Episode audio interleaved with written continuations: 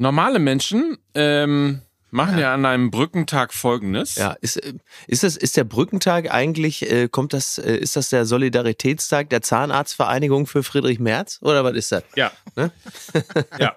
Solidarität mit Friedrich Merz. Wir rufen den Brückentag aus.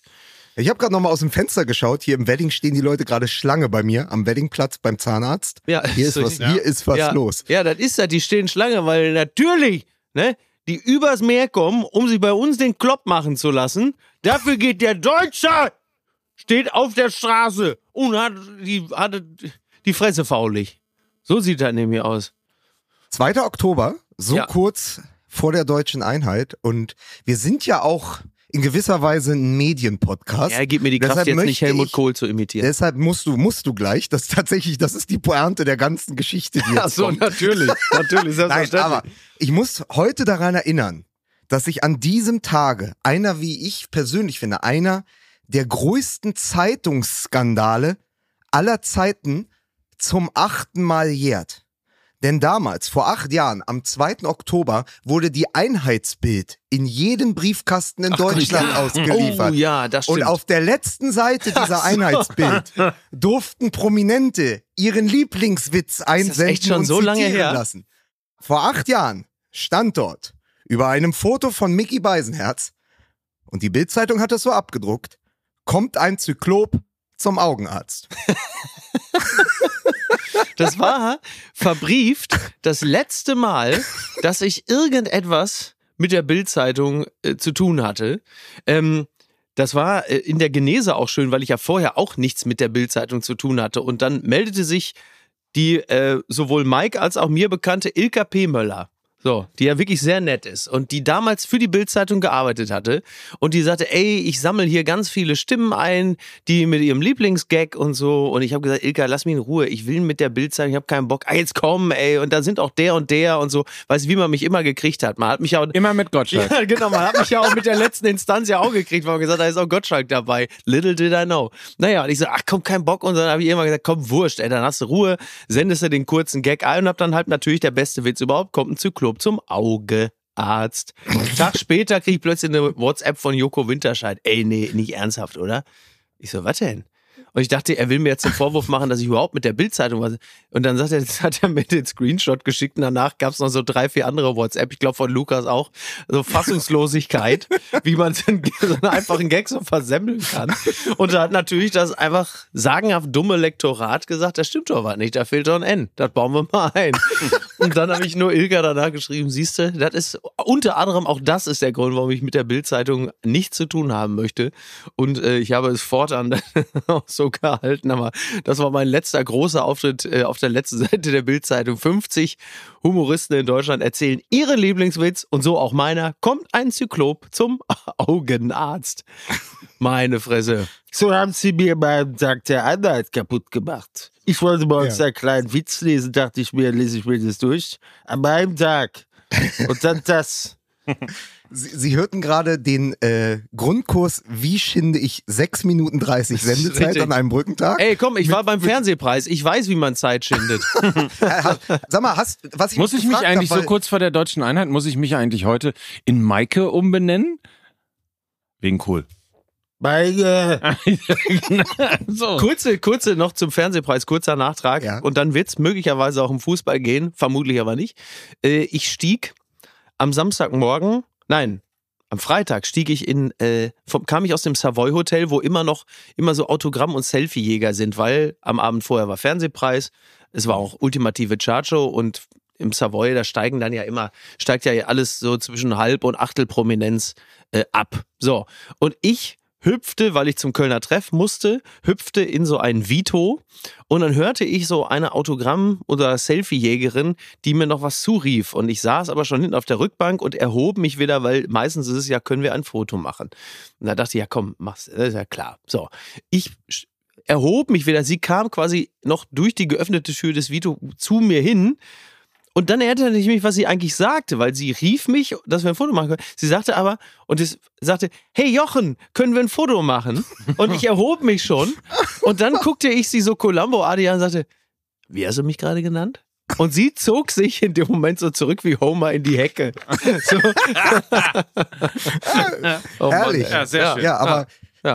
letzte abschließende Frage, weil ich es Ja. nicht richtig verstanden habe. Hast du denn jetzt quasi, weil das Dschungelcamp den Ja, Fernsehpreis gewonnen hat, auch den Fernsehpreis gewonnen? War das für eure Moderation oder war das für die Sendung? Ich habe es nicht ganz verstanden. das war für aber das war für die Sendung. So. okay.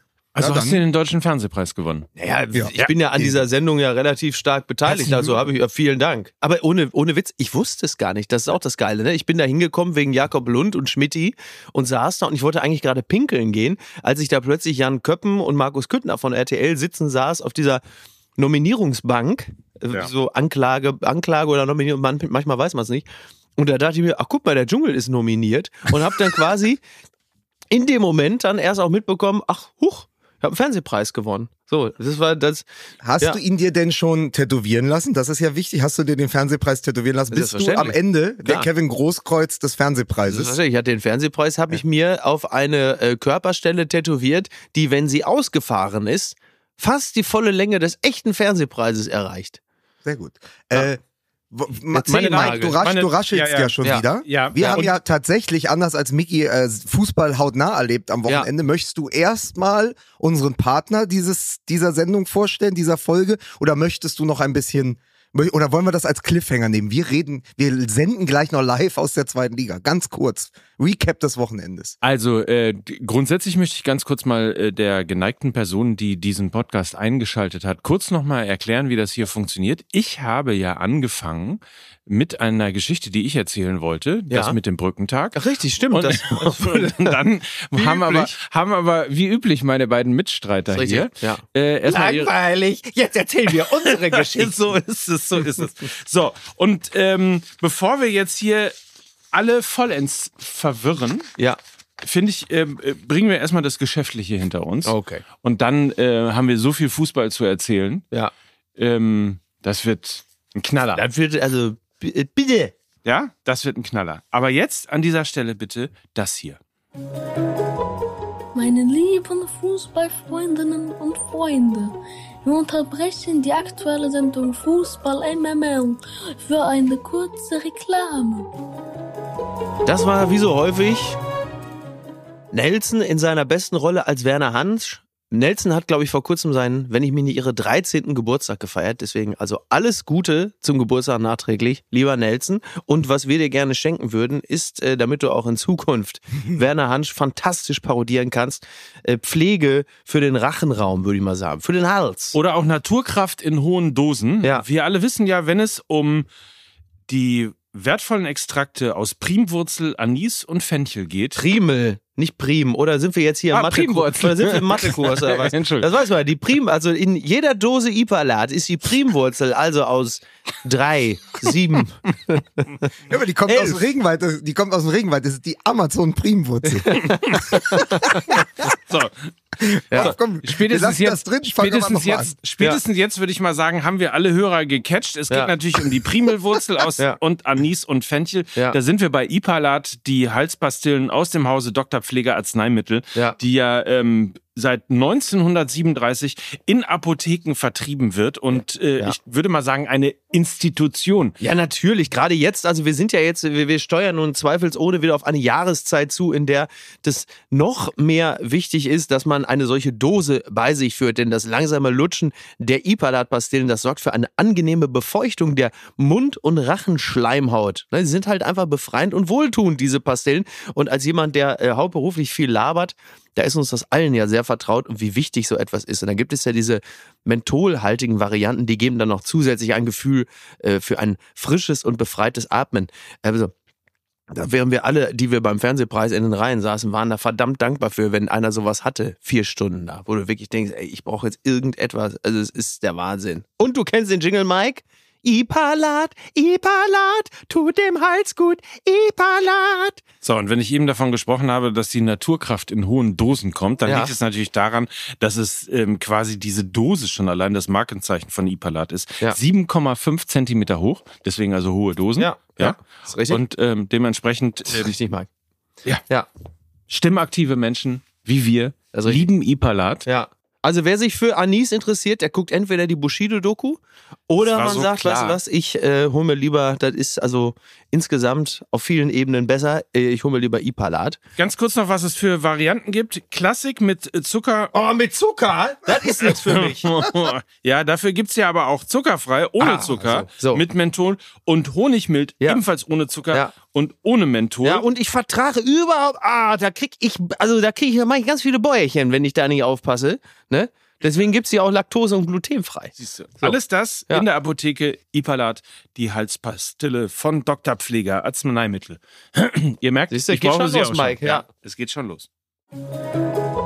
Liebe Fußballfreunde, der Reklameskorpion hat wieder zugebissen. Zugebissen. Und ich gebe zurück ins Studio.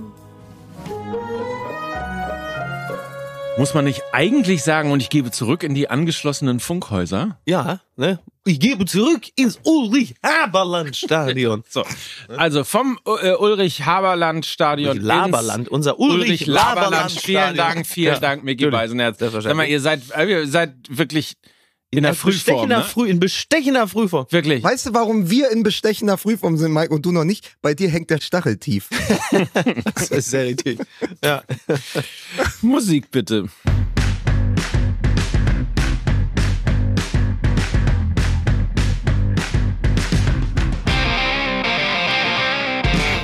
Und eins möchte ich nur sagen, ja? Bevor Sie hier in Ihrem, in Ihrem äh, Kaffeesatzleser Tempel, ja, bevor Sie wieder anfangen und gleich wieder sagen, ja, da ist vom Tegernsee einer gekommen und hat den armen Max Eberl verhext mit seinen Zaubersprüchen, ja?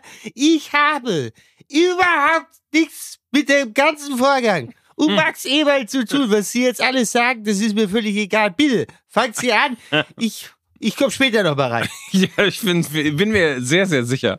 Äh, damit herzlich willkommen zu einer neuen Folge von Fußball MML in der Saison 23, 24. Ähm, der Fußball schreibt die schönsten Geschichten. Das weiß äh, natürlich vor allem dieser Mann, weil er sie selber schreibt. Lukas Vogelsang, guten Morgen. Schön, dass ich dabei sein darf. Und Ja. hier ist er, äh, wir machen es heute mal ganz anders. Hier ist er der Grandler der Einheit, hier ist Mickey Beisen. Schön. Und er, er, er, lässt sich im Zweifel auch nach Berlin einladen, um dann den Gastgebern einfach auf den Teppich zu strollen. Hier ist Mike Nöcker. Woher wusstest du, ich wollte eigentlich eröffnen mit Mike Nöcker und ich habe es am eigenen Leib erfahren. Ich weiß, dass er auf St. Pauli am Millantor-Stadion ist er ein sehr guter Gastgeber. Er ist ein furchtbarer Gast. ja, Er ist ein furchtbarer Gast, wenn er Bitte. gewinnt. ja. Weil er kommt da, danach, er steht bei dir in der Loge, Ja. singt seine St. Pauli-Lieder, dann verlierst er das du. alles und dann, gemacht? Dann dreht er sich um Ekelhaft. und dann, dann legt er dir so die Hand auf die Schulter und dann kommt so ein ganz, so zwei Minuten geheucheltes Mitleid und dann geht er rein und tanzt. Ich möchte aber dazu sagen, dass ich mich bei jedem äh, Herr Taner und bei jeder Herr Tanerin, die da im, im, im, in der Loge saßen, äh, entschuldigt habe dafür, dass ich etwas überschwänglich gewesen bin. Ja, du warst, es war vollkommen okay. Aber was man halt nicht braucht, in so einem Gefühl nach ne? 90 Ja. oder 100 Minuten, wo man gerade gemerkt hat, der Gegner ist auch so gut, dass man an dem Tag chancenlos ist. Also Hertha hatte keine Chance, diese St. Pauli-Mannschaft zu schlagen. Wie von Mike übrigens vorher schon gesagt. Er sagte, achte mal drauf, die sind über Jahre eingespielt. Das wird ein Sieg für St. Pauli. Da habe ich gar keinen Zweifel dran. Er hatte komplett recht, weil das stimmt die Struktur, das stimmt die Taktik. Du siehst, der Trainer hat eine Idee. Also Hertha BSC hatte an diesem Abend nichts zu gewinnen. Und dann äh, feiern die St. Paulianer vor ihrer Kurve. Die hatten ja, glaube ich, auch 12.000, 15.000 Menschen dabei. Es ist ein verdienter Sieg. Aber wenn dann noch jemand zu dir kommt Ja, völlig und sagt, nervig. Mann, es tut mir ein bisschen leid.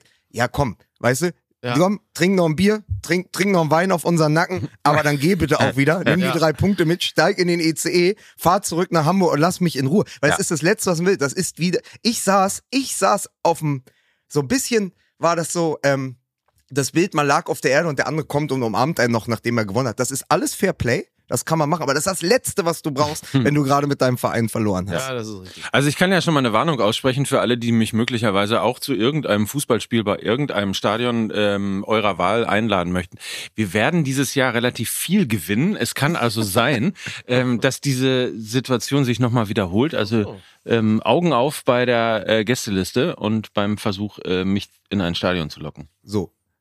Heute Morgen bei Radio 1 hat Philipp Köster gesagt, diese St. Pauli-Mannschaft hat Hertha BSC die Grenzen aufgezeigt und wird mit großer Wahrscheinlichkeit auch aufsteigen. Wenn es da nicht den Elf-Freunde-Fluch gibt, ist das sozusagen die Prognose für die zweite Liga. Und man hat es aber wirklich gesehen, das war der mit Abstand äh, stärkste Gegner bisher äh, in der zweiten Liga, den wir hatten. Und es war wirklich auch ein verdienter Sieg, ähm, extrem reife Mannschaft in ihrer Anlage. Was aber hängen geblieben ist, und damit kommen wir gleich sozusagen auch in die erste Liga und was passiert, was hängen geblieben ist, ist dieser wunderbare äh, äh, Tweet. Und ich glaube, du hast es, du bist ja gar nicht mehr bei Twitter, Mike, du hast es, ähm, du hast es bei Insta hochgeladen, ähm, du hast ein Bild gemacht vom Olympiastadion, äh, glaube ich, in den Minuten, als die Mannschaft vorgestellt wurde. Dann gehen ja die Lichter aus, bis Mhm. auf so ein paar blaue Oberlichter und dann hast du fast so eine Basketball-Arena.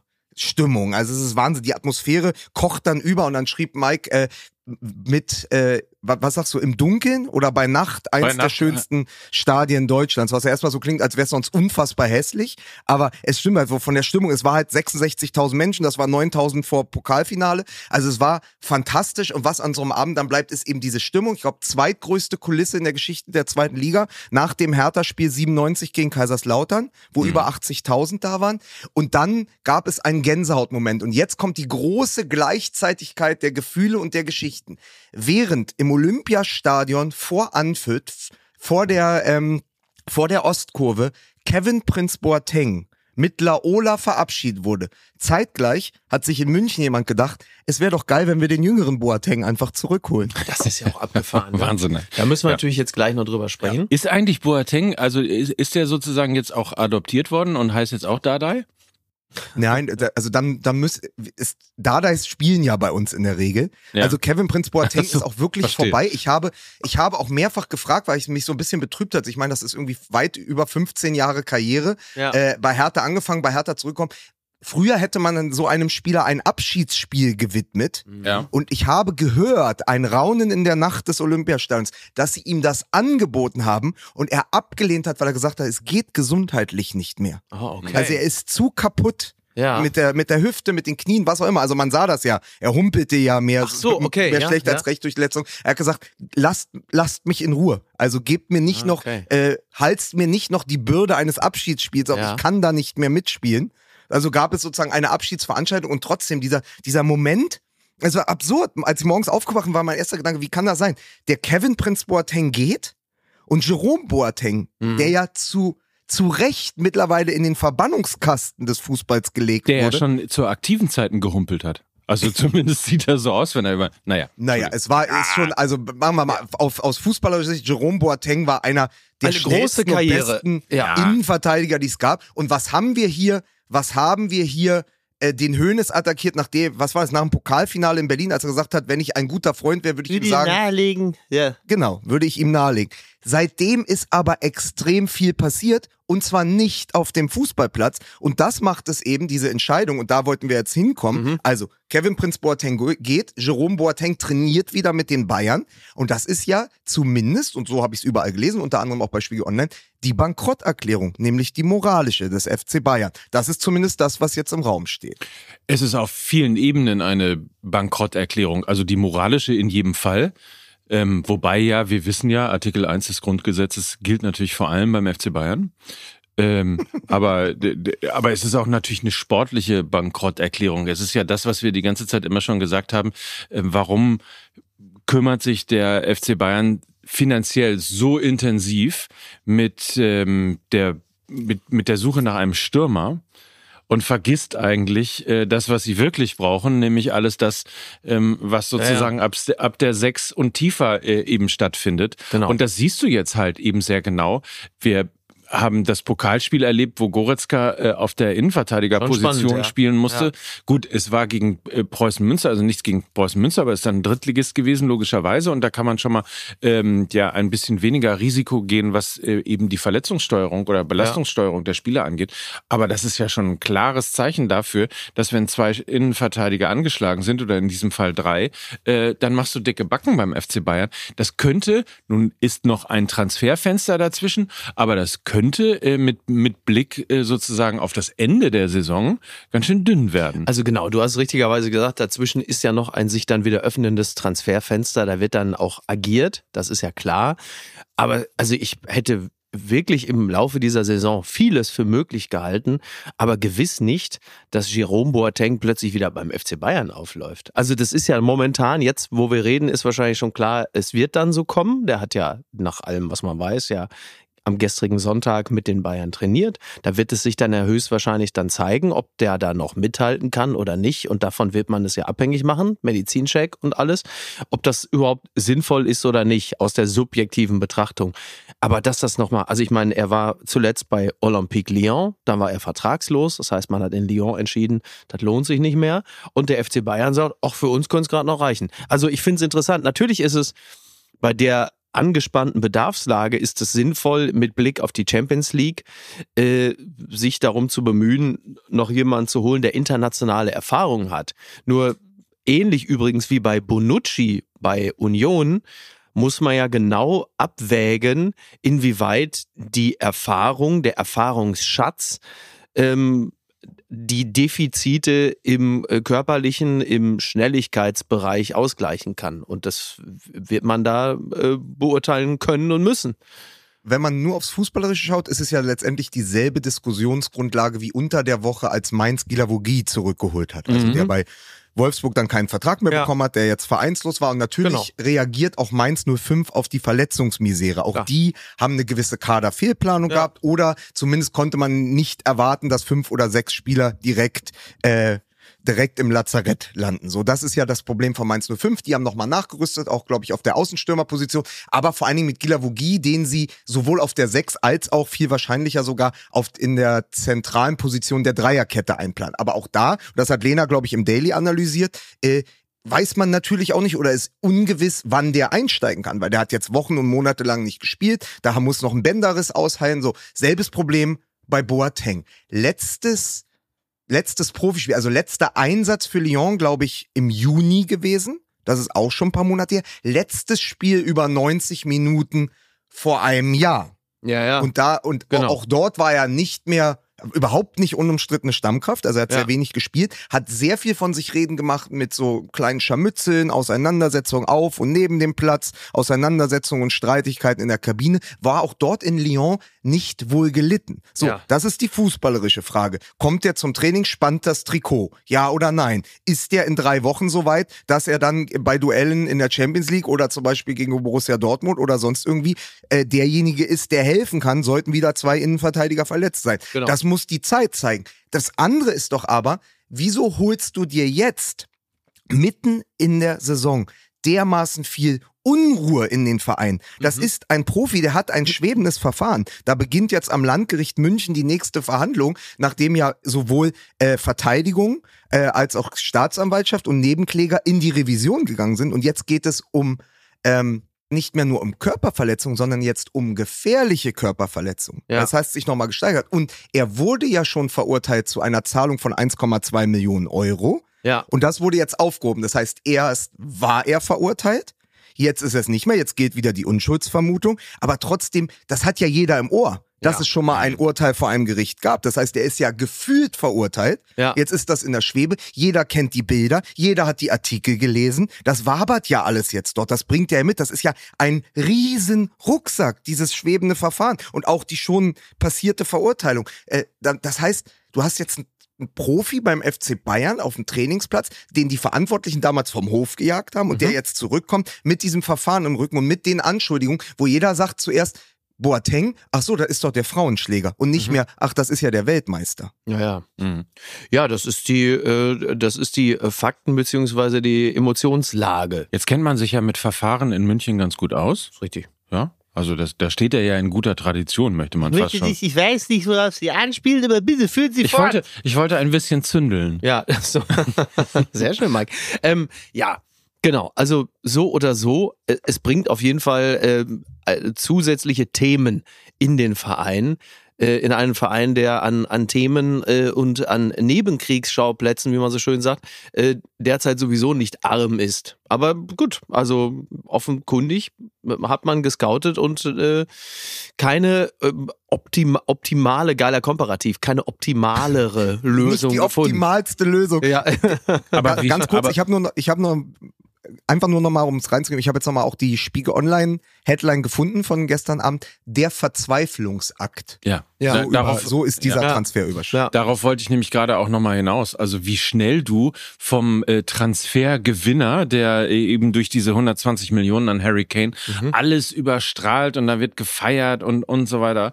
Äh, Übrigens auch ein Transfer, bei dem wir festgestellt haben, auch nicht von überbordender Kreativität. nein, natürlich äh, nicht. Absolut, geprägt. Ja. absolut. Ähm, da ist einfach äh, unnötig viel Geld in die Hand genommen worden. Ja, natürlich, er trifft, äh, logischerweise, das macht einen Stürmer. Ja. Vor allen Dingen macht das auch ein guter Stürmer äh, in der Bundesliga.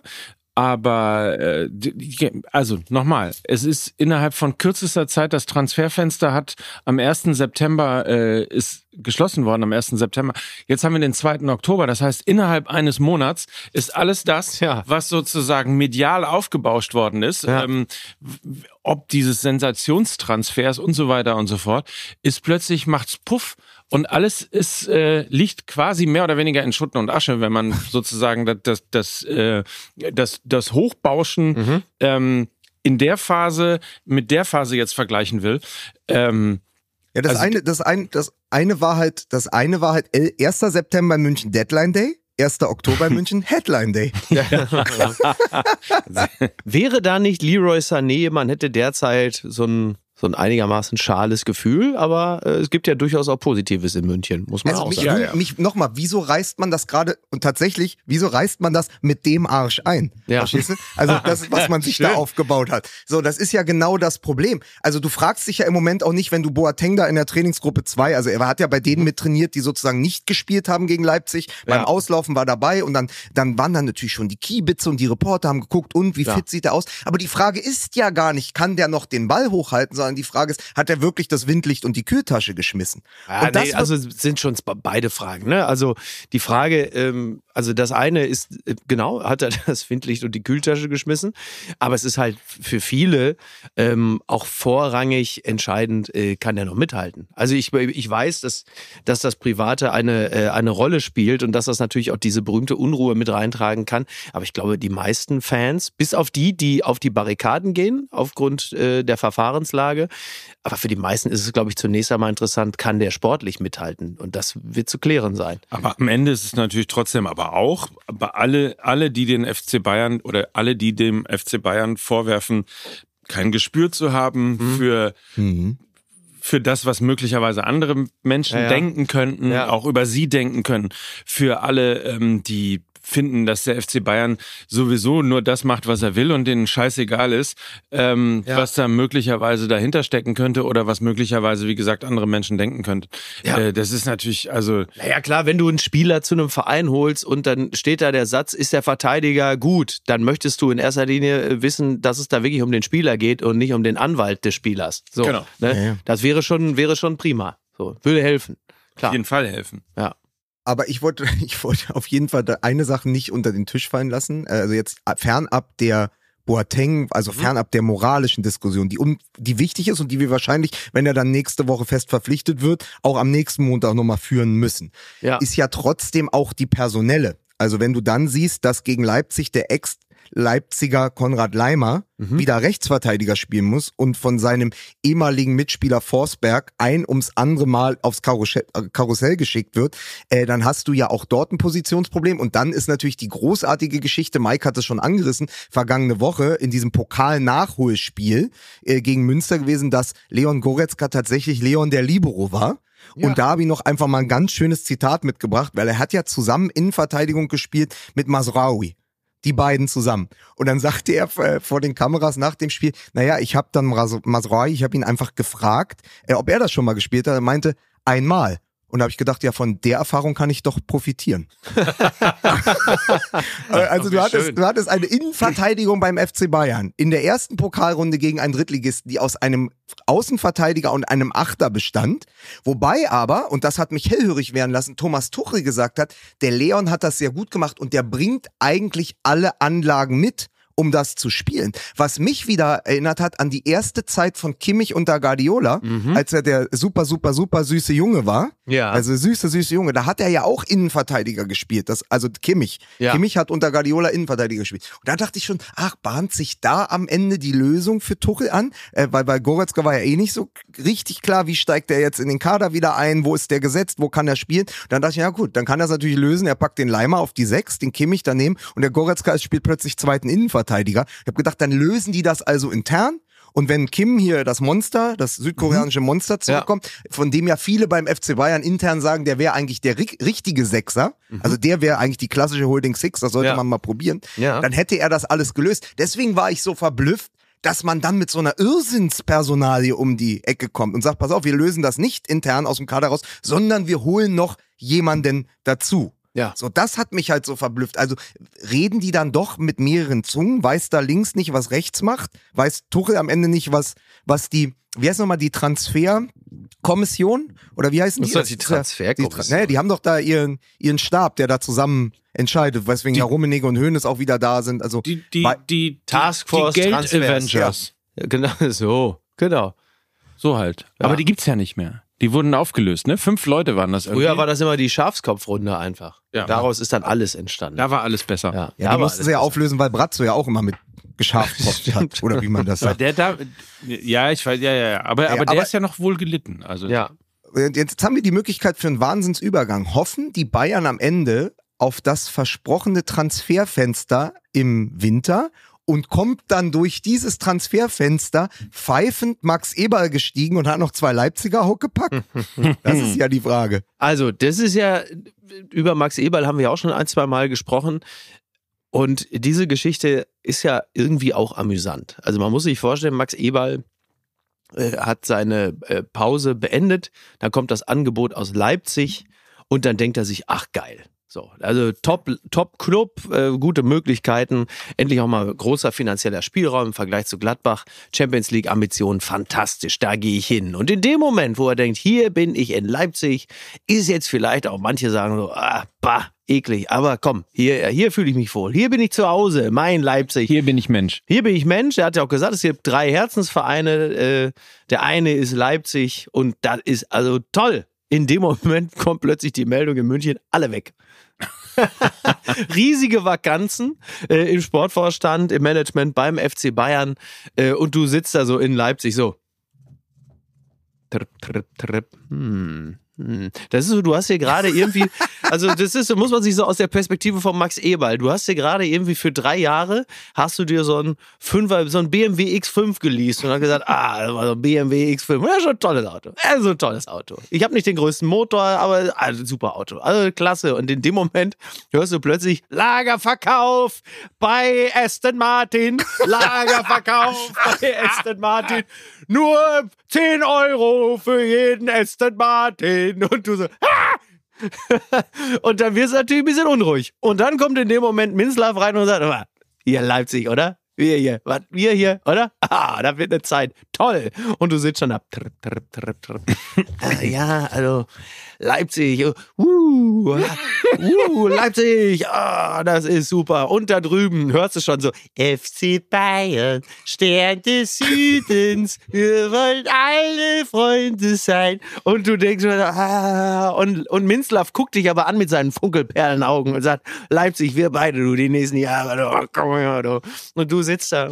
Stell mir gerade vor, wie, wie Eberl abends sag ich der? Minzlaff, abends der Minzlaff bei ihm klingelt und er macht ihm die Tür auf und hat so gerade noch eben sich so ein Jäckchen, so ein Strickjäckchen übergezogen. Darunter ist aber so ein FC Bayern Pyjama, in dem, so, er, in ja. dem er ja schläft. Sagt Genau. nee, alles, alles gut. Nee, alles aber, ist ist es, aber ist es nicht genau das? Wir haben ja auch viel, oder ich habe insbesondere viel abbekommen in dieser Eberl-Diskussion Völlig bei Recht. Gladbach aufgehört, dann so. so früh zurückgekommen zu Leipzig. Ja, ja. Fällt ihm nicht genau das auf die Füße? Weil wenn er einfach ein halbes Jahr länger gewartet hätte, gesagt, oh, ich nehme mir ein richtiges Sabbatical. Ja. Ich lasse das jetzt mal verklingen. Ja. Ja. auch ein bisschen die Gerüchte und die Schwierigkeiten und alles, was ich da losgebrochen Ja, habe mit diesem ja. sehr tränenreichen Abschied Ja. und die ganze Geschichte mit der Krankheit. Und ich bin dann wirklich mal ein Jahr weg oder länger. Und dann wären Brazzo und der Kahn gegangen. Und dann hätten die Bayern sich bei ihrem Max Eberl aus der Jugend, der ehemalige Bayern-Spieler, der verlorene Sohn, ja, der viel bessere Christian Nerlinger, ist plötzlich auf dem Markt, weil Genau. er ist halt da. Und die Bayern haben eine Vakanz und sie laden ihn ein. Und er saß da in Leipzig und hat sich ja genau, was du sagst, nur gedacht, boah, hätte ich mal länger gewartet? Genau, exakt. So, das ja, ist genau. es ja zu früh. Und das, ich finde Exakt. das aber, das ist, Karma is a fucking bitch, lieber Ja. Max Eberl. Und genau das ist passiert. Genau, zu früh. Ganz kurz nur eine Sache, das will ich nur reinwerfen, weil äh, im, im, im Gladbacher Fanlager werfen ihm ja viele vor, er hätte diesen Abgang nach Leipzig eigentlich von langer Hand schon vorbereitet und seinen tränenreicher Abgang, äh, den nehmen sie ihm nicht ab. Ich tue das übrigens, ich bin nach wie vor, glaube ich, tue das. ich tue das.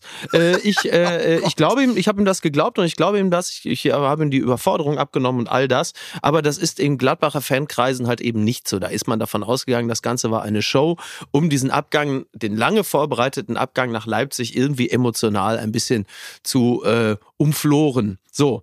Und, äh, und dann halt aufs falsche Pferd gesetzt oder auf den falschen Bullen. Um in- Ayrton, als er also zum das MSV falsche, Duisburg, das als er falsche, zum MSV Duisburg gewechselt ist auf dem Zebra das ist richtig. Also, um es festzuhalten, das äh, falsche Pferd sollte sich äh, nicht nur als Pferd äh, herausstellen, sondern als Bulle. Er hat auf quasi Ja. auf den falschen Bullen gesetzt und ist damit dann äh, wirklich also in die Verdammnis geritten. Wir alle wissen ja, dass Red Bull Flügel verleiht. Das ist Also richtig. insofern ist er damit natürlich jetzt wieder weggeflogen. Ja. Ist ja klar, da kann man auch einen lustigen kleinen äh, Zeichentrick-Spot draus machen. Ja. Ja. Aber vielleicht noch ein Gedanke dazu. Ich habe mich am Freitag im Daily äh, nochmal extrem äh, vor ihn geworfen, Ja. weil es dann auch nochmal diese Diskussion gab um äh, Burnout, ja, Mhm. nein, Genau. etc. etc. Und ich bis zu dem Zeitpunkt immer das Gefühl hatte, ich muss mich da vorwerfen, weil das ist äh, dokumentiert so hart, Mhm. auch einfach äh, den Umgang in Deutschland mit mentalen Krankheiten und Absolut, ähnlichem. genau. Man nimmt das alles nicht so richtig ernst. Exakt. Ähm, ja, alles vorgeschoben, der soll sich mal nicht so anstellen, Genau. ähm, auf die Zähne beißen, weiter geht's und, und so weiter und so fort. So. Und ähm, hab, wie gesagt, am Freitag mich nochmal voll sozusagen vor ihn geworfen, also im Rahmen meiner Möglichkeiten logischerweise. Ähm, und äh, habe jetzt aber so das Gefühl, dass ich alles zurücknehmen muss, Mhm. weil also nicht die Art und Weise, wie man mit mentalen Krankheiten in Deutschland umgehen soll, aber es fühlt sich so mies jetzt mittlerweile an, weil du natürlich irgendwie, ich kann Red Bull oder RB ähm, komplett verstehen, weil in diesem gesamten Getöse brauchst du bestimmt keinen Sportgeschäftsführer, äh, der nicht in der Lage ist, ein ganz klares Dementi abzugeben und ganz klar zu sagen, Leute, der Zug ist abgefahren. Ich bin jetzt bei RB Leipzig, ich habe hier einen tollen Job. Ich habe hier übrigens auch einen tollen Job gemacht. Ich habe nämlich ein sensationelles, anders als der FC Bayern, Mhm. Ja, ja. ein sensationelles Transferfenster hingelegt Ja. Äh, und eine Openda echt Top-Mannschaft so. Hingestellt, obwohl die gesamte Achse bei RB Leipzig irgendwie äh, verkauft wurde und verkauft werden musste. Ja. Ähm, das macht man einfach nicht. Also irgendwo ist dann auch mal der Punkt, wo man zu seinem Wort steht und halt eben nicht Ja, aber der hat sich gedacht, äh, ich stehe zu meinem Wort, aber erst wenn ich dem FC Bayern meines gegeben habe, weil dann werde ich in Zukunft kein Wort mehr geben müssen, weil da bleibe ich ja jetzt die Genau. nächsten 20 Jahre. Aber also aus der Perspektive von Max Eberl kann ich es nachvollziehen, dass er da ein bisschen kribbelig wurde in dem Moment, wo er äh, in Leipzig fest saß, also subjektiv, ja. und bei dem großen FC Bayern, was für ihn ja irgendwie immer die logische Konsequenz war, da irgendwann zu landen, plötzlich alles frei war und du hängst da fest, dass du dich da nicht zu 100% zu Leipzig bekennen kannst, weil jeder weiß, du möchtest natürlich in, in München sein. Das kann ich aus seiner Perspektive nachvollziehen. Man kann aber natürlich auch sagen, ein Vertrag ist ein Vertrag und ein Ehremann hat zu seinem Vertragswerk zu stehen und zu sagen, das ist jetzt so, das bleibt jetzt so. Aber klar, so ist Aber wie, wie will man sich denn dann später, wenn man wirklich bei den Bayern ist, Entschuldige Lukas, ähm, beschweren gegen Spieler, die sich wegstreiken Ja, oder ähnliches? Das hatten oder wir mit Marco Rose von Gladbach zu Dortmund ja, auch schon das Thema. Lukas, bitte. Woraus ich nicht schlau werde, ist, wenn er so dieses fehlende Commitment hatte, ja, also diese fehlende Fahnentreue, die ihm ja zur Last gelegt wird. Wie hat er es dann geschafft, noch so eine Mannschaft zusammenzustellen? Weil sein Sommer war ja sehr, sehr erfolgreich. Max Eberl, natürlich auch mit den anderen Verantwortlichen bei RB, aber die haben ja einfach einen sehr guten Job gemacht, wenn man sich den Kader anschaut. Absolut. Also das fehlende Commitment sah ich jetzt nicht, wenn man auch, wenn man auch sich die Mannschaft anschaut, die am Samstagabend gegen die Bayern gespielt haben, wie die die ersten 45 Minuten gespielt haben. Da mussten neun neue integriert werden, aber die scheinen ja alle auf Anhieb zu funktionieren. Dann hat Max Eberl ja keinen schlechten Job gemacht. Auf der anderen Seite, und das hat die Süddeutsche geschrieben, und glaube ich bei Spiegel Online stand es auch gibt es ja das Geraune, dass er so ein bisschen zu seinem Glück gezwungen werden muss, dass er zum Beispiel erst nach dr dreimaliger Nachfrage und Druck durch äh, Oliver Minzlaff äh, mit Olmo mit Dani Olmo verlängert hat. Und Ja. diese Verlängerung, das ist ja, das ist pikant, das ist das pikante Datei. Die Vertragsverlängerung von Dani Olmo hängt an dem mündlichen Bekenntnis von Max Eberl, auch die nächsten Ah. Jahre in Leipzig zu sein, Ah, in ja. Verantwortung. Und das ist extrem gefährlich, weil dann hat es auch eine Sprengkraft nach innen. Nicht nur für die Journalisten, nicht nur für die Konkurrenten, sondern auch für den Kader, der teilweise gekommen oder geblieben ist, weil Max Eberl die prägende Figur sein sollte in den nächsten Jahren. Das ist gefährlich. Ja, das ist wirklich gefährlich. Das ist natürlich dann, das ist natürlich wirklich nicht ganz so leicht. Er sagt also Bekenntnis zu Leipzig, dass er auch in Zukunft in Leipzig ist, wo er sagt, reicht das, wenn ich vielleicht ab und zu mal, also die haben einen sehr schönen Starbucks im Hauptbahnhof in Leipzig, wenn ich da ab und zu mal da Auch in Leipzig sehr schönen bin. Hauptbahnhof. Haben einen sehr schönen Hauptbahnhof, dass man sagt, wenn ich da vielleicht ab und zu mal bin auf der Durchreise, reicht das zu sagen, dass ich auch in Zukunft in Leipzig sein werde? Oder wie genau, Herr Minzlaff, meinen Sie jetzt, dass ich in Zukunft noch in Leipzig bin? Ich könnte ja ab und zu mal da sein. Die haben sogar eine Bäckerei, die, Die Lukas. Prinzen spielen ja auch ab und zu live in Leipzig. Oder gehe ich da hin? Die haben sogar eine Bäckerei, die Lukas heißt, im Hauptbahnhof. Wirklich? Ja, Ja, aber mit falsch K gesch- falsch- geschrieben. falsch geschrieben. Falsch geschrieben. Das merken die nicht in Leipzig, ne? dass, er, Ja. dass man das mit C schreibt. Das ist ja. So. ja. Also man kann mal mit Fug und Recht behaupten, seitdem unser äh, Tonmeister, der Ja. Lukas, von hinten, von hinter die Scheibe da, Ja. seitdem der diese Bäckerei hat, vergisst er immer die Werbejingle. Ne? Das ist nämlich auch so. Ach, Letzt- seit- meinst du? das ist die Doppelbelastung. Ja. Ja, ist richtig. Äh, So. Vielleicht, wir können ja mal gucken, ob er noch einen hat. Außer Ja, gucken, ob da noch einen hier der, Seitdem müssen wir ja hier kleine Brötchen backen So. bei MML. Nein. Aber sind wir jetzt mit Eber schon durch? Nein, aber wir unterbrechen diese kleine Diskussion ganz kurz Ah. und melden uns in wenigen Sekunden wieder nach diesem kleinen lustigen Jingle. Auf geht's! Hinweis an die Landesmedienanstalt Hamburg-Schleswig-Holstein. Bitte, hä? Jetzt kommt die Werbung. Das hat unseren Lukas, also der Tonmeister Lukas sogar selber eingesprochen, wenn ich das richtig gehört habe. Leider falsch, das war Moko. Ach, Moko hat das eingesprochen. Guck mal, Mm. ihr habt da, da ähnliche Stimmen, muss man sagen. Ja, Toll. verrückt. Ja. Wir sprechen allerdings jetzt ein, dass wir natürlich alle wollen, dass ihr da draußen vernünftig, top und äh, ich würde mal sagen stylisch gekleidet seid. Exakt. Und, und da wisst ihr ja, was jetzt kommt, weil da gibt's natürlich nur einen Partner, den wir in äh, diesen Tagen dafür wirklich empfehlen können. Und das ist das Familienunternehmen Olymp. Das ist das Familien, äh, das Textilfamilienunternehmen ohne den Affen. Bitte, bloß nicht. Wobei, das ist nicht ganz richtig. Ich trage ja auch Olymp. Ne? Das ist richtig. Und insofern, äh, und insofern kommt da ja alles wieder zusammen. Also Olymp, das sind äh, nicht nur Hemden, aber für Hemden sind sie natürlich vor allen Dingen bekannt geworden, die einfach sehr, sehr gut geschnitten sind, weil es gibt verschiedene Arten des Schnittes, also Casual, Business oder halt eben auch ähm, körpernah und körperbetont. Und was ähm, ja nicht ganz unwichtig ist, das ist das Thema Nachhaltigkeit. Immer mehr Menschen ist das Thema Nachhaltigkeit wichtig. Also nicht nur geil aussehen in Olymphemden, die ähm, einfach gut sitzen, gut aussehen, sondern dass man das Gefühl hat, ich tue auch was für die Umwelt, beziehungsweise ich versaue sie nicht zusätzlich. Und da gibt es das Nachhaltigkeitsprogramm von Olymp und das beruht auf drei starken Säulen und hat die gesamte Geschäftstätigkeit im Blick. Also von zunehmendem Einsatz nachhaltigerer Rohstoffe über die Umsetzung von Sozial- und Umweltstandards entlang der Lieferkette bis hin zum Klimafußabdruck am Firmensitz. Ein Beispiel also dafür ist die zunehmend nachhaltiger organisierte Verpackung. Durch die Reduktion und Substitution von Verpackungsbestandteilen können gegenüber 2019 mehr als 50 Tonnen Plastik jährlich eingespart und die Treibhausgasemissionen um über 40 Prozent verringert werden. Dafür gibt's dann natürlich auch einen Partner, Ja, ne, das ist richtig. der auch eben für Nachhaltigkeit steht. Ja. Also anders als Max Eber steht Olymp für Nachhaltigkeit. Ja, so, und die haben sich aber auch einen Partner gesucht, nämlich den Segler Boris Herrmann. Gemeinsam mit ihm und der ja Segler und Klimaaktivist ist, gibt es in den nächsten Jahren mehrere nachhaltige Kapselkollektionen. Die erste erscheint im Sommer 2024. Ich bin schon richtig gespannt. So ist es. Also geht auf olymp mit y.com und äh, erhaltet zum Beispiel einen 10-Euro-Gutschein bei Newsletter-Anmeldung. Also alles das nochmal zum Nachlesen olymp.com. My Style, my Statement. Ich dachte, ich sag's einfach mal. Und das war's mit der Werbung. Bitte, hä? Ich muss jetzt hier direkt mal was nachreichen, Ja. weil unser wunderbarer Redakteur Nils Bubble, bekannt aus dem Daily unter Liebe anderem. Grüße. Er hat nochmal äh, eine kurze Einlage hier, eine äh, Eingabe gemacht, während Ja. die Werbung lief. Äh, Boateng dürfte natürlich in der Champions League gar nicht spielen, weil die Meldefrist vorbei ist. Also er kann natürlich nur in der Bundesliga. Oh, das ist vielleicht helfen. nicht ganz unwichtig. Ja.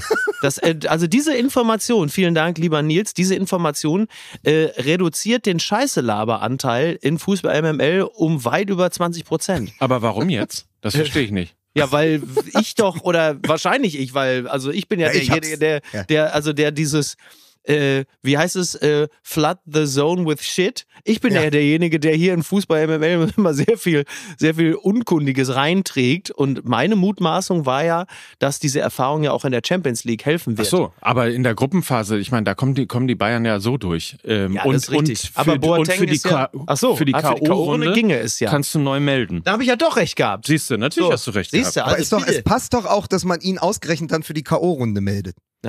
Lieber Jerome, ich habe hier in Ja. meinem Büro, in meiner Schublade, habe ich einen Trommelrevolver. Ja?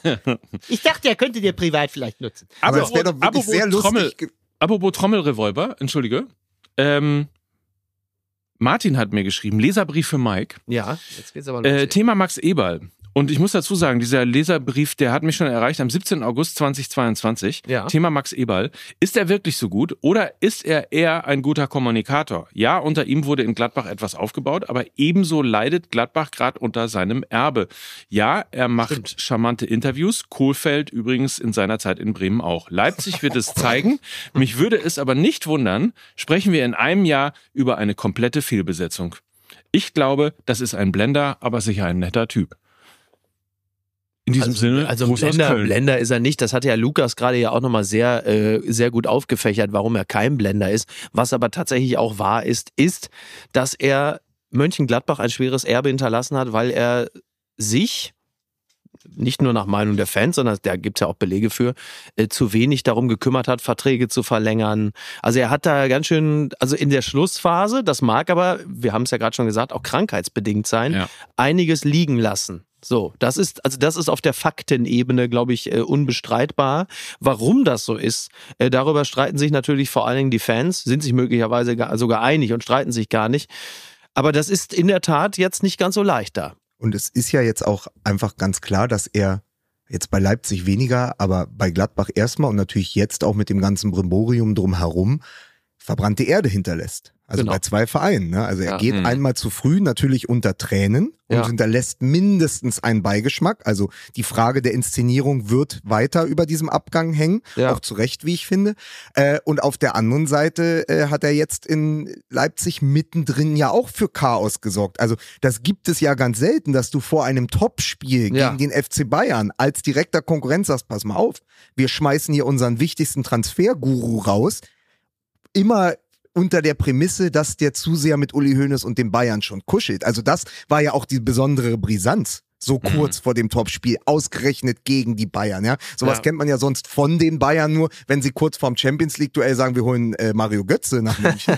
Aber Ja, diesmal haben es die Leipziger selbst gemacht, haben gesagt, pass auf, äh, fehlendes Commitment. Und das, das schwang ja mit, also in jedem Satz, in dem Kommuniqué, in der Pressemitteilung, Allerdings. schwamm das mit. Also Mike und ich haben am Wochenende auch im Stadion drüber gesprochen. Da, da, das, das flirrte ja, das waberte da. Das war dieses Gefühl, okay, der ist mit einem, der ist mit einem Bein schon in München. Ja. Und dann hinterlässt du halt auch verbrannte Erde in Leipzig. Und dann sind es jetzt schon zwei Vereine Ja. innerhalb von zwei Jahren. Und das ist zu viel. Und auch damit holst du dir ja in München dann in Teilen, aber wir haben ja schon gelernt durch die Causa Boateng, das ist den Bayern im Zweifel egal, einen Problembären ins Haus. Egal wie gut der an der Transferfront ist. Mhm.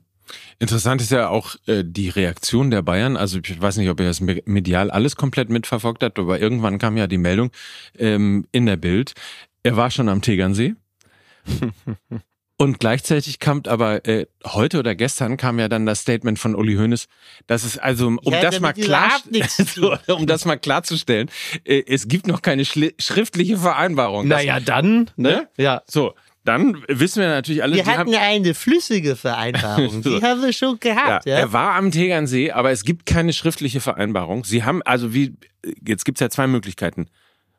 Sie haben über alles Mögliche geredet, Was am Tegernsee passiert, bleibt am Tegernsee. aber nicht darüber, ob Max Eberl möglicherweise Sportvorstand beim FC Bayern wird. Oder sie haben darüber geredet, Also natürlich haben sie haben sich einen Handschlag Also alles andere wäre ja völlig absurd. Natürlich reden die darüber. Die werden wahrscheinlich seit drei Jahren darüber reden. Da wird immer mal gesagt, Max, eines Tages kommst du zu uns. Leider geht es nicht. Wir haben den Pratzo und wir haben den Kahn. Es ist leider nicht möglich. So. Also die werden natürlich immer mal wieder darüber reden. Die stehen ja seit Jahren in Kontakt. Das ist ja auch völlig logisch. Und möglicherweise haben sie halt, also die, wenn Max Eberl da war, haben sie natürlich auch darüber gesprochen. Dass der, worüber sollen die denn sonst? Du hast einen, du hast einen Sportdirektor, äh, der sehr, sehr gut ist und du hast auf der anderen Seite eine riesige Vakanz in diesem Feld beim FC Bayern. Also wie, wie absurd wäre das? Man würde da zusammensitzen am Tegernsee, man unterhält sich über dies, das, was macht die Tochter, geht's der Frau gut, alles in Ordnung, hast du ja Vorsorgeuntersuchung? Bitte, was, was, was? Und dann, und dann geht er wieder. Und dann geht er wieder. ja. Das ist ja absurd. Das ist ja wirklich völlig. Wer war, genau, wer, weißt du, wie bei den Quizwords, wer waren diese Leute? Keine Genau. Ahnung. Ja. So, wir bereiten den Aber Film- muss man nicht, muss Ja. man nicht eine Sache festhalten? Wenn sie jetzt auch noch den Eberl umkreisen Mhm. und die gesamte Transferstrategie der Bayern in den letzten Wochen, Monaten und Jahren, Nagelsmann, Leimer, Upamecano, Ja. ist ein riesen Ritterschlag für das Projekt RB Leipzig. Absolut, Die Bayern ja. sehen ihren härtesten Konkurrenten nicht mehr im Westen der Republik, in Dortmund, sondern längst im Osten, oben in Leipzig. Die wissen genau, was da heranwächst und äh, legen immer wieder Störfeuer. Ja? Manchmal werden sie auch für sie gelegt. Auf Mhm. Der anderen Seite holen sie die wichtigsten Spieler. Das ist ja immer auch eine gewisse, also im Universum Uli Hoeneß ist das immer eine Ehrerbietung. Ja. Wenn du, wenn du den, den größten Konkurrenten, den schwächst du. Sie kaufen ja gar nicht mehr die Liga leer, sie kaufen Leipzig leer. Ja, ist richtig. So, und deswegen war das ja auch gar nicht so ein richtiger Gag zu sagen, am Ende kommt da Max Eberl und hat noch, weiß ich auch nicht, äh, So ein bisschen- Kann, Huckepack oder Ja. so. Also es kann ja alles passieren. So ein bisschen äh, die, die äh, Dortmund kauft die Liga leer und äh, Bayern beschränkt sich einfach nur noch auf, Auf die Leipzig. Guten. auf die Guten. Dortmund kauft die Liga leer und die Bayern kaufen die Guten. Ja, und wechseln dann und wechseln dann so en passant auch noch den lange verletzten Guerrero ein für Goretzka, Mhm. Ja, ja. äh, der dann einfach mal zeigt auf der Acht, was da möglich ist, Mhm. wenn er mitspielt. Also es ist schon, im Moment sagen wir mal so, das Spiel ging 2 zu 2 aus und Leipzig war lange das bessere Team, aber das Wochenende hat der FC Bayern gewonnen, wenn man die Boateng-Geschichte ausklammert. Rein im Duell Leipzig gegen Bayern, würde ich sagen, Tagessieger Mhm. Bayern, bis sie sich dann den Boateng ins Nest Ey, Bayern, genau, Bayern, also nur das Sportliche spektakulär zurückgekommen, schon 0 zu 2 zurückgelegen, dann in äh, weiten Teilen der zweiten Halbzeit dann die dominante Mannschaft und dann halt einfach das 2-2 mit wirklich einem sensationell gut ausgeführten Konter und einem äh, noch viel sensationeller Mhm. aufgelegten Leroy Sané, der vielleicht momentan sogar ähm, der, der Spieler des FC Bayern, wenn nicht gar dieser Saison ist. Also momentan wirklich Absolut, in absolut. absolut hervorragender Form. Ganz toll. Ich muss Mike am Brückentag die Brücke bauen, weil ich letzte Woche ihm unterstellt habe, er, er mag den Sané. Er ist ein Sané-Kritiker. Er hat das im Stadion nochmal gesagt. Du bist kein Kritiker, sondern was ist dein Problem mit Leroy Sané? Nein, ich finde Sané sensationell. Ich Ja. mag ihn nur nicht beim FC Bayern. Ich glaube, dass das der FC. Nein, und zwar nicht, weil ich überhaupt keine Spieler beim FC Bayern war. Ich glaube oder glaubte zumindest, bis er jetzt so aufgedreht hat und Ja. bis zu dieser Saison glaubte ich, dass der FC Bayern der falsche Verein für Leroy Sané ist, Mhm. weil ich erstens der festen Überzeugung bin, dass er im Ausland mehr so sein kann, wie er ist. Mhm. Also sich hier eher so ein bisschen verstellen muss. Mhm. Und fangen ja sofort alle an zu schreiben, was hat er denn da an, wie benimmt er sich hier und so weiter und Klingt so ja schon fort. fast wie Friedrich Merz, wenn du sagst, also der würde mir im Ausland besser gefallen, ne? Mike, da muss man wirklich sehr vorsichtig sein heutzutage. Vielleicht ist er auch einfach nur hierher gekommen, um sich die Zähne machen zu lassen. Natürlich, selbstverständlich. Ja. Um sich hier, nein, nein, um sich hier zu tätowieren zu lassen. Das wollte im Ausland niemand machen. Den ganzen Rücken, Leroy? Den Aber- ganzen Rücken? Mit deinem Mit eigenen dir selber Gesicht? drauf. Mit dir selbst? Ja. Aber grundsätzlich finde ich es einen fantastischen Spieler. Ich mag Absolut. den, mag den sehr. Ja. Also auch riesen. Nochmal, heute ist der, heute ist ja, der, ist ja der Brückentag, das ist auch der Tag der grandiosen Übergänge.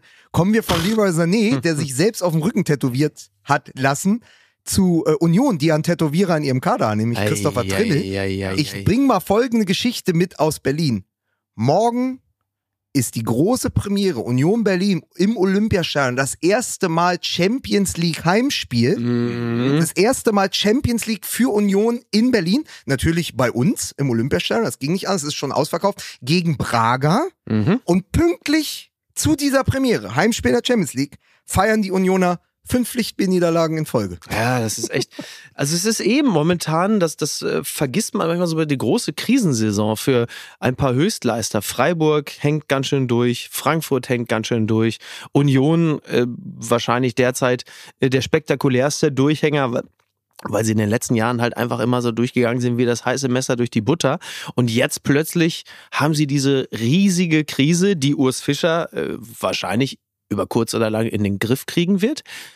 Aber sie befinden sich jetzt in einer Situation, in der die viel zitierte Doppel- oder Trippelbelastung richtig durchschlägt und man sehen muss, wie die da jetzt wieder rauskommen. So, das wird sich zeigen. Köln nicht zu vergessen, um Gottes Willen, ich habe Wo Köln steht- auch noch Wo vergessen. steht meins? Ja, Auf elf? Nein, ist immer noch ganz unten. Aber es sind, naja, es sind zum einen natürlich all die Überperformer der Mhm. letzten Jahre, Genau. also auch SC Freiburg, Ja. die sich jetzt ein bisschen freischießen konnten gegen Augsburg, Ja. äh, sind all diese Mannschaften, die immer unter Überraschungsmannschaften gelaufen sind und die sozusagen für sich am Ende in der Gesamtheit mehr wert waren als der Kader in seinen Einzelteilen. Also immer größer als die eigentliche Mhm. Ja. Mannschaftsleistung. Da müsste man dann Mikes KI nochmal befragen. Und die kriegen jetzt gerade alle so ein bisschen vom Bug, weil sozusagen sich das irgendwann abnutzt. Bei, Genau. bei Köln steht ja die Frage im Raum, wie lange f- funktioniert das Prinzip Baumgart noch? Ne? Also schleppen die sich jetzt in den nächsten Karneval und hoffen, dass er sich nochmal als Einhorn kostümiert und wie geht's dann weiter? Und bei Union fand ich es sehr, sehr interessant, dass Urs Fischer, der es ja wirklich geschafft hat, über fünf Jahre den Verein weit über Gebühr zu platzieren. Also Ja. ein, ein Club, eine Mannschaft, wo man gedacht hätte, naja, bestenfalls werden die Zehnter oder Zwölfter, Ja. die dann konstant Siebter, Fünfter, Vierter, äh, Dritter und zwischendurch äh, dachte man, sie kratzen an der Meisterschaft. Ja. Und der sagte nach der Niederlage gegen Heidenheim, sagte er, wie kann es sein, dass wir 15 Mal aufs Tor schießen Ja. und der Gegner gewinnt durch einen Sonntagsschuss. Und da sag ich, als Herr Taner und Beobachter von Union, Ich ahne, wie schmeckt das eigentlich, wenn man sein eigenes Gift zum Frühstück bekommt? Weil das natürlich Ja, über die Jahre so oft, erinnert euch an Dortmund, den Fehler von Kobel. Dortmund war die bessere Mannschaft gegen Union in Köpenick und verlieren dann durch einen Sonntagsschuss und einen Fehler. Das passiert ja andauernd. Das ist ja immer, also das ist nicht das Erfolgsrezept von Union. Aber sie hatten genug Spiele, die krass, im, im Poker sagt man, äh, ein Coinflip, also die f- wirklich spitz auf Knopf 50-50 standen, die dann irgendwie zugunsten von Union gekippt sind. Die haben sie meist gewonnen. Also sie hatten immer auch das Glück, das Glück des Tüchtigen, definitiv, aber sie hatten immer das Glück auf ihrer Seite. Und jetzt haben sie nicht nur Glück, sondern es kommt auch noch Pech dazu. Das hat ja Rune hat ja auch sinngemäß auch so gesagt, ne? Also, also was, was früher irgendwie reinging, das knallt jetzt vom Innenpfosten wieder raus. Und klar, also es ist, es ist genau das. Und ich glaube, die größte Herausforderung ist, dass man aus dieser Verkettung und der Summe unglücklicher Umstände sich jetzt nicht so runterziehen lässt, dass man all das in Frage stellt, was man, wie Lukas ja richtig sagte, in der Saison, in der alles gut läuft, äh, dann sich selber an positiven Fähigkeiten zugeschrieben hat. Und das gilt es jetzt auszutarieren und nüchtern und sachlich zu bewerten und zu sagen, pass auf, es ist jetzt einfach mal so, da müssen wir jetzt halt wieder rauskommen. Die Frage ist, wie cool man da bleibt. Mhm. Also ich glaube, dass, dass da im Moment überhaupt noch gar keine Gefahr besteht, äh, dass die unruhig werden, weil Ja. ähm, ich bin mir relativ sicher, dass man das einzuordnen weiß. Also auch den Erfolg der letzten Jahre. Das ist Genau. ja komplettes Overperforming. Exakt. Genau. Ähm, und jetzt kommt man so nach Mhm. wirklich vier erfolgreichen Jahren so langsam zurück in die Normalität Exakt. quasi. Ne? Genau. Also Zum so ein- psychologisch ungünstigsten Zeitpunkt. das ist richtig. Das ist alles richtig. Ja. Aber das haben wir doch bei anderen Vereinen Ja. auch ganz häufig gehabt. Also dass der, der Champions League-Teilnehmer, ähm, da war meistens die Genese ein bisschen anders. Da hast du dann eine Mannschaft gehabt, so sowas wie Wolfsburg oder so, die dann plötzlich auf Platz 4 gelandet sind, sind dann unser vierter Vertreter in der Champions League und nehmen sich ihre veritable Krise dann und nehmen sie mit in die Champions League. Das war ja dann immer, dass unser Koeffizient darunter gelitten hat. Ähm, bei der Union ist es schon noch ein bisschen anders.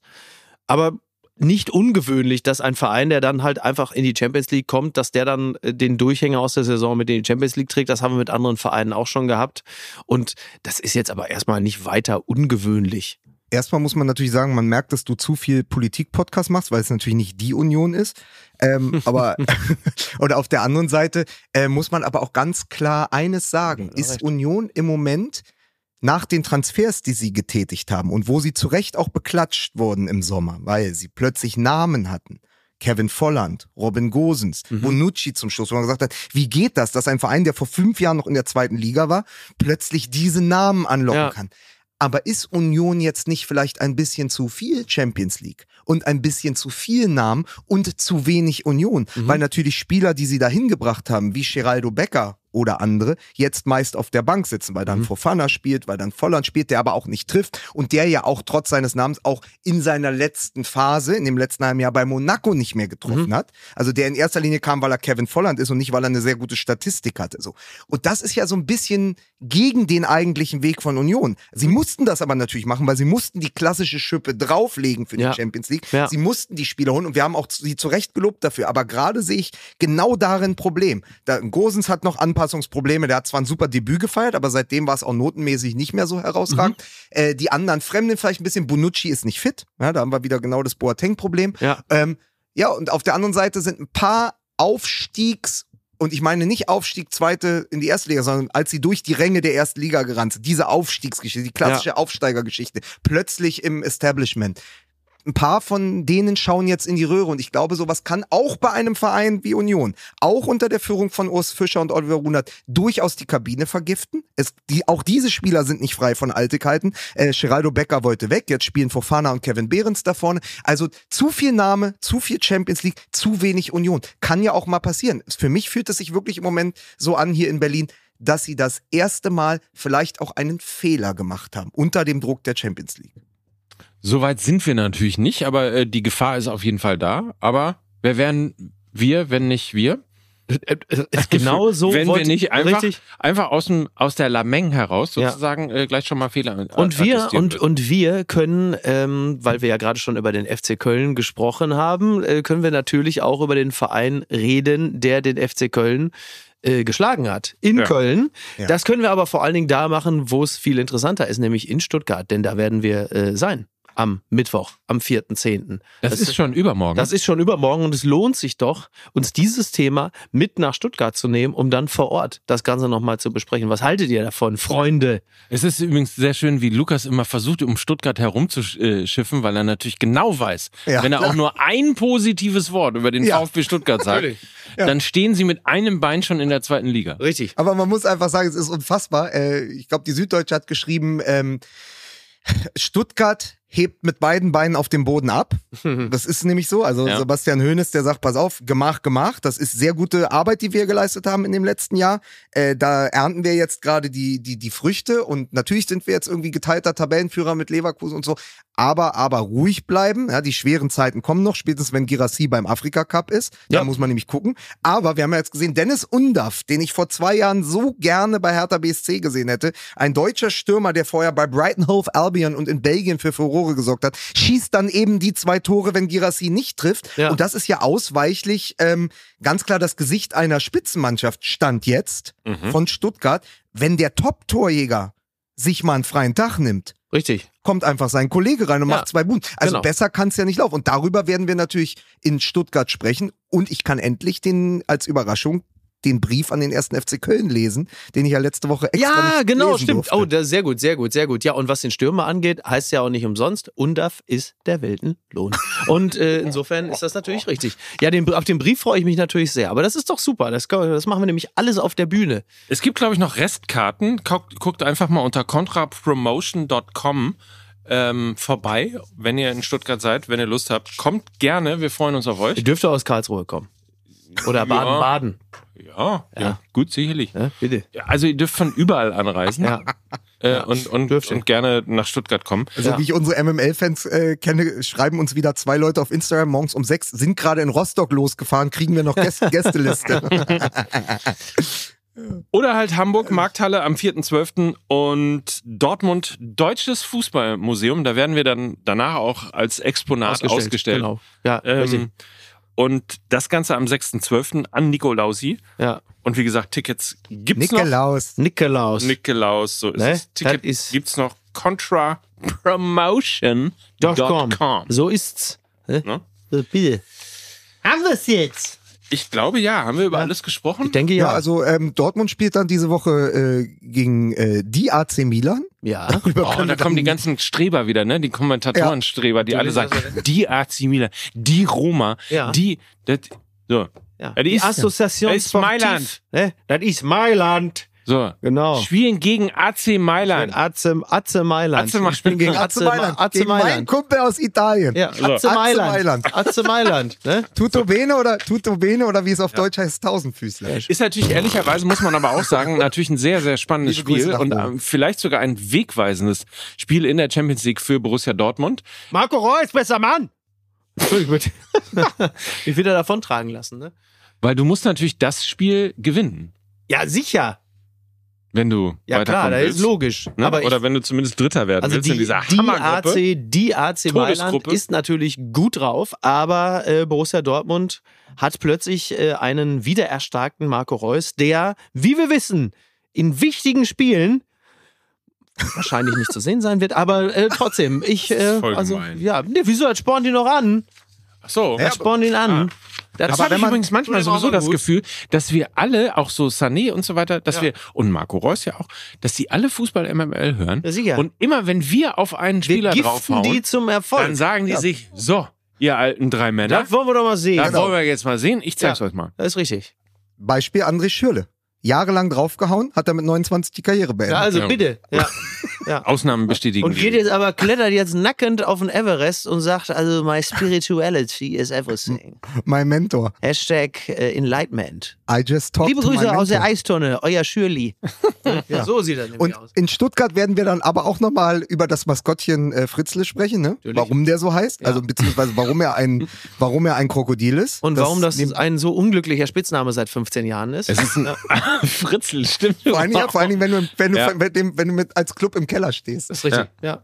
All diese Dinge. Es ist kein Krokodil, Nein, es ist ein Es ist- Alligator. Alligator, Alligator. ist er. Ja, ist ein Alligator. Es ist ein ist. Alligator. Ja, sicher. ist Alligator. Ja. Deswegen haben die ja auch schon wieder, deswegen hat ja Girassi 10 und Undaf hat zweimal getroffen, weil die Alligator haben, sogar mehrere. Ja.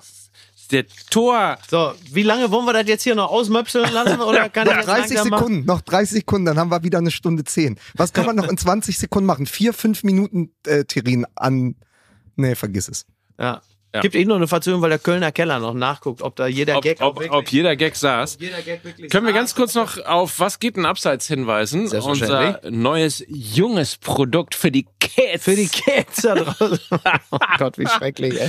Johnny und Julian auf jeden Fall. Mike hat, das können Sie jetzt im Bild nicht sehen, Mike hat sich seine Cap wieder umgedreht und den Hoodie aufgesetzt. Er hat gesagt, hey Kids, jetzt kommt das Format für euch. Was geht denn abseits? Mit dem Johnny und dem Julian. Fußball MML ist nämlich schon längst nicht mehr nur Fußball MML, sondern wir werden eine immer größere Familie. Mike mit AI Wir sind die der, Wollnis der Podcast-Szene. Wir werden eine immer größere Familie. Mike mit AI ist der Podcast, der diese Woche auch wieder kommt und Ja. sich mit dem Thema künstliche Intelligenz beschäftigt. Was geht denn abseits mit Johnny und Julian? MML Daily mit Mike und Lena. Ganz schön oft ich, ne? Ja, und Äh, der 16er. Ja. Mit Ewald Lienen, der also alles andere als eine KI ist. So viel kann man schon mal sagen. Das ist richtig. Das, da steht das für kommunistische Intelligenz. das ist richtig. Komm, können ja. wir jetzt aufhören. Besser Ja. wird's nicht mehr. Richtig. Okay. Bis dann. Tschüss. Tschüss. Dieser Podcast wird produziert von Podstars bei OMR.